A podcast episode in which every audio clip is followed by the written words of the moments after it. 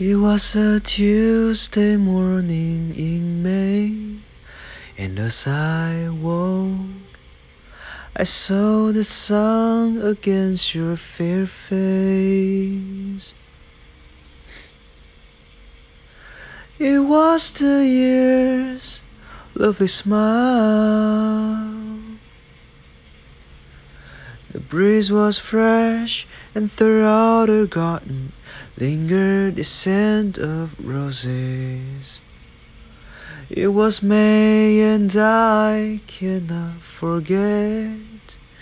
And we sang together. The more time passes, more I remember. The air was fresh, and the song so sweet. Oh, it was May, it was May. You said, love of my heart, love of my heart. You're going far away, you're leaving me. And I will count the hours, when will you return?